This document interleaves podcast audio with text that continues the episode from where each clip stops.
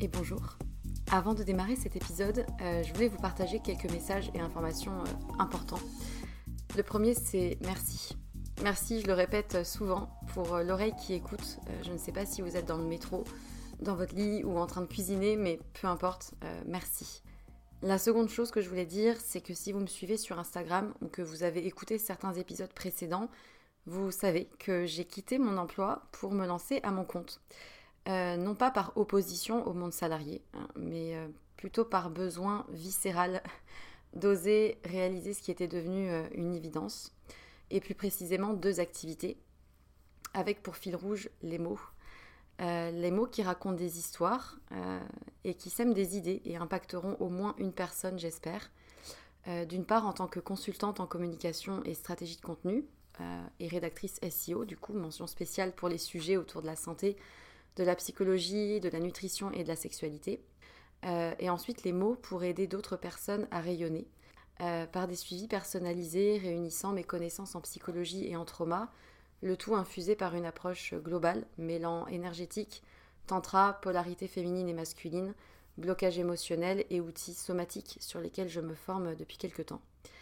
Et en vue de cette activité-là, j'ai créé un compte Instagram dédié et un nouveau podcast, Les mots c'est bien beau, aux côtés de Pierre Kessial.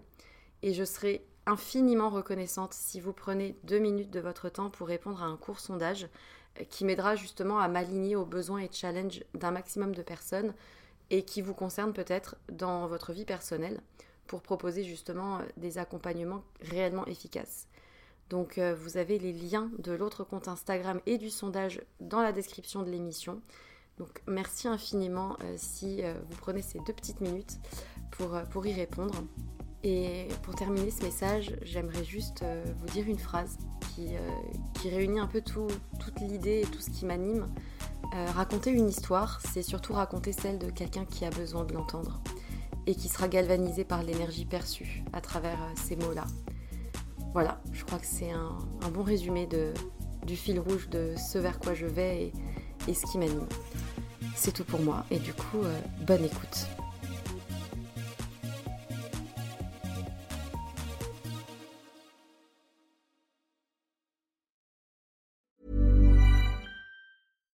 Hi, I'm Daniel, founder of Pretty Litter. Cats and cat owners deserve better than any old fashioned litter. That's why I teamed up with scientists and veterinarians to create Pretty Litter. Its innovative crystal formula has superior odor control and weighs up to 80% less than clay litter. Pretty Litter even monitors health by changing colors to help detect early signs of potential illness. It's the world's smartest kitty litter.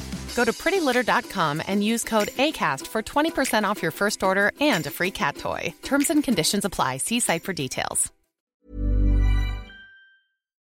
Ces femmes dérangent parce qu'elles viennent remettre en cause la règle de la maternité est dans l'ordre naturel des choses. Elles dérangent parce qu'elles contredisent l'affirmation selon laquelle enfanter apporte bonheur, joie et épanouissement. On les accuse de ne pas aimer leur enfant, ou encore d'avoir eu des problèmes, ou bien de l'avoir eu trop jeune, ou trop tard, ou pas dans les bonnes circonstances, comme si c'était impossible de ne pas être heureuse d'être mère. À l'idée même de prononcer ce qu'elles ressentent, la gêne. La gêne de le dire et aussi pour toi peut-être la gêne de l'entendre. Ce malaise, cette phrase. Être mère, un cauchemar dont je ne me réveillerai jamais.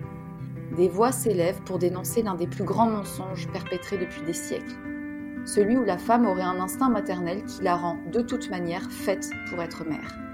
Le contraire n'est tout simplement pas envisagé ou alors à condition qu'elle ne puisse pas pour des raisons indépendantes de sa volonté. Ces femmes et ces hommes qui souffrent doublement du choix qu'ils ont fait et qu'ils ne referaient pas, et qui payent aussi la culpabilité de ces sentiments ambivalents, aimer profondément un être vivant qu'ils auraient préféré ne pas avoir. Ces femmes dérangent parce qu'elles viennent remettre en cause la règle de la maternité est dans l'ordre naturel des choses. Pourquoi est-ce que l'idée même que l'on puisse regretter d'être parent mais autant mal à l'aise? Ce qui est horrible pour moi dans la maternité, c'est d'aimer à un tel point que c'est un amour qui fait mal physiquement en fait. Et jamais tu ne peux te lever sans les aimer. Jamais tu peux juste t'aimer toi. C'est fini en fait, c'est jusqu'au bout, jusqu'à la fin. Moi j'ai pris perpétuité d'amour Il n'y a rien de maltraitant à se demander si on aime réellement notre enfant. Il n'y a rien de maltraitant à se dire qu'on regrette peut-être cette maternité-là.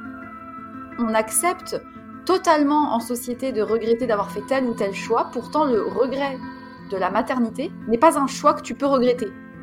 Et à ce moment-là, en fait, les pompiers me disent de la prendre sur moi, de la prendre contre mon torse. Et je dis non, laissez-la sur son père.